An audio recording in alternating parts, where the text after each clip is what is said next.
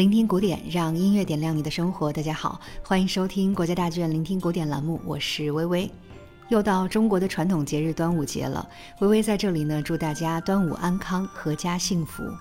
有人说，没有端午何以中国？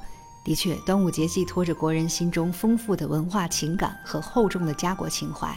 每年的五月初五，大家都要按照习俗吃粽子、赛龙舟、饮雄黄酒，与家人共度好时光。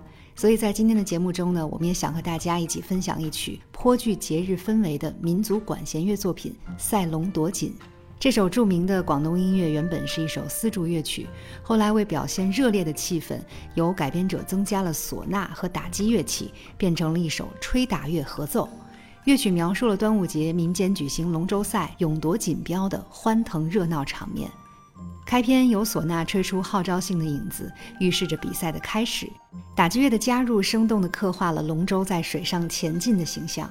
随着速度的加快和节奏的变化，龙舟你追我赶的生动场景仿佛就在眼前。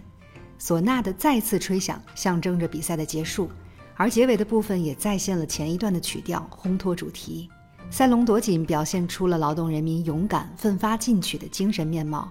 那接下来就让我们在这一曲《赛龙夺锦》中共度端午假期。